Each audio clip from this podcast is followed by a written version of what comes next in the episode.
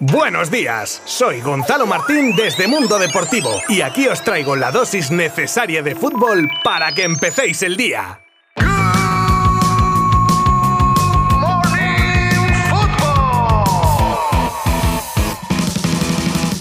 Hola, hola, ya estamos de vuelta un día más en Good Morning Football. Vamos a ir directos y al grano porque no quiero enrollarme, no vayáis a pensar que hoy día de los inocentes os la voy a colar de alguna manera. Me gustaría, pero en este formato de noticias rápidas, si os meto un gol por la escuadra con alguna noticia, pues yo creo que me matáis. Resumiremos los partidos jugados ayer en la Premier, la renovación de Sergi Roberto, nuevas informaciones sobre una posible continuación de Busquets hasta 2024, pero hasta que comience 2024. Suena raro, pero bueno, luego os explico. Los contactos entre Atlético de Madrid y Betis por Borja Iglesias y las palabras del Panda sobre ello. O por ejemplo también el ranking de clubes de la UEFA que indigna al Real Madrid, entre otras muchas cosas de las que os podréis informar aquí si me acompañáis los próximos minutos. Os habla Gonzalo Martín desde Mundo Deportivo y empezamos en 3, 2, 1... Venga, vamos a dar comienzo con lo dicho. Los dos partidos que se jugaban ayer en la Premier, además dos partidos que continúan el Boxing Day, que ya os conté en el día de ayer, y que cuentan con la participación de dos de los grandes de la liga, el Chelsea y el United. El primero vencía al Vermont por 2 a 0 y los Diablos Rojos se deshacían del Nottingham Forest por 3 goles a 0.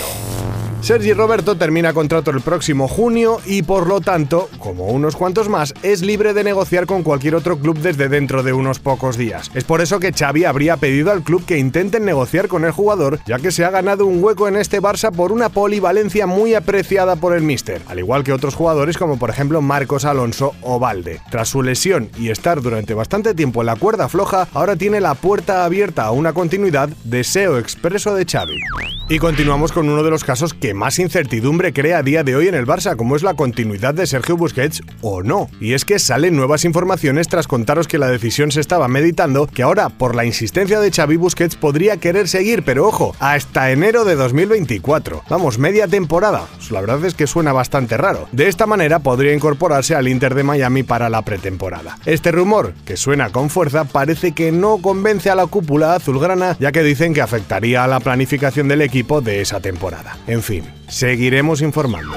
Con la más que probable salida de Joao Félix del Atlético de Madrid, los colchoneros están noteando el mercado en busca de un sustituto de garantías y parece que han ido a tirar la caña a Sevilla, más concretamente al Betis, con su delantero Borja Iglesias. Esto hasta el punto de que ya se habrían producido unos primeros contactos, eso sí, sin compromiso, pero bueno, que ya hay contactos. Además, según Eurosport, los rojiblancos habrían ofrecido unos 30 millones de euros, mientras que los béticos no contemplarían nada por debajo de los 40. A todo esto, el protagonista hablaba a la salida de un entrenamiento y dejaba clara su postura a día de hoy. ¿Para qué os voy a contar lo que dijo cuando podemos escucharlo, hombre? Borja Iglesias, ¿se va al Atlético de Madrid? Yo, bueno, quería hablar porque así ya lo dejamos solucionado. Estoy centrado en el Betis, en volver a, disfrutar de, nuestra afición en, nuestro estadio y ganar. Que de estas cosas, ¿cuántas hemos vivido ya, no?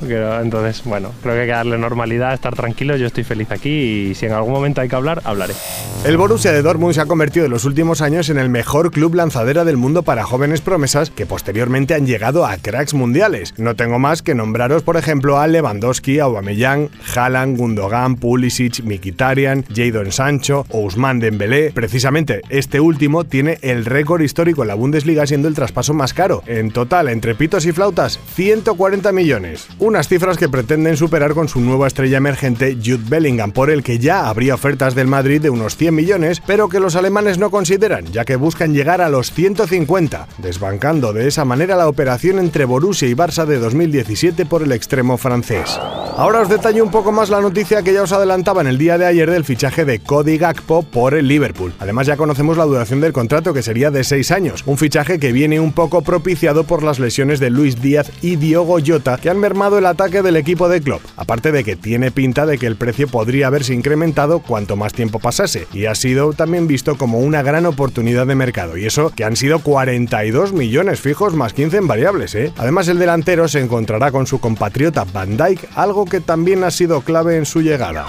Y para cerrar, os cuento cómo queda el ranking FIFA de clubes en Europa y que ahora veréis por qué ha indignado al madridismo. En la décima posición está el Ajax, seguido por la Juve, el United, el Barça séptimo y en sexta posición el Real Madrid, quinto el PSG, cuarto el Chelsea, tercero el Liverpool, segundo Bayern y lidera el ranking el Manchester City que arrebata el puesto a los alemanes. Choca que no haya ningún equipo español en el top 5 de la lista, pero en Madrid indigna aún más el puesto en el que han colocado al equipo blanco tras conquistar Liga y Champions. Y cierto es que choca un poco comparándolo, por ejemplo, con el Chelsea, que encima de estar por delante del Madrid no ha ganado absolutamente nada la pasada temporada. En fin.